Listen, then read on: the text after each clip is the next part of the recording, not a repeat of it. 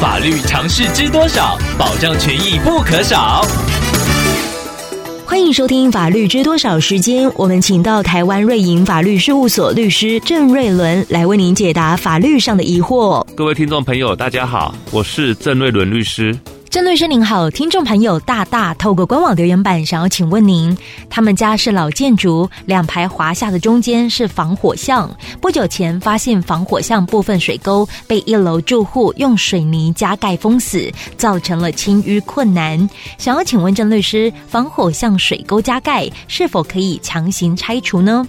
因为水沟加盖造成的清淤费用部分是否可以要求一楼住户负担呢？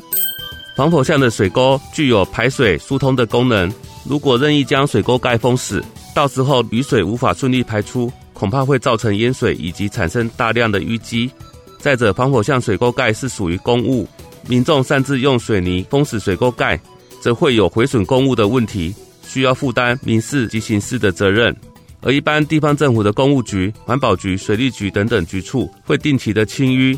所以建议听众朋友向高雄市政府相关单位来检举水沟盖遭他人用水泥加盖封死的行为，请相关政府部门稽查处理，比较妥适。以上希望律师的回答可以帮助到听众朋友，谢谢。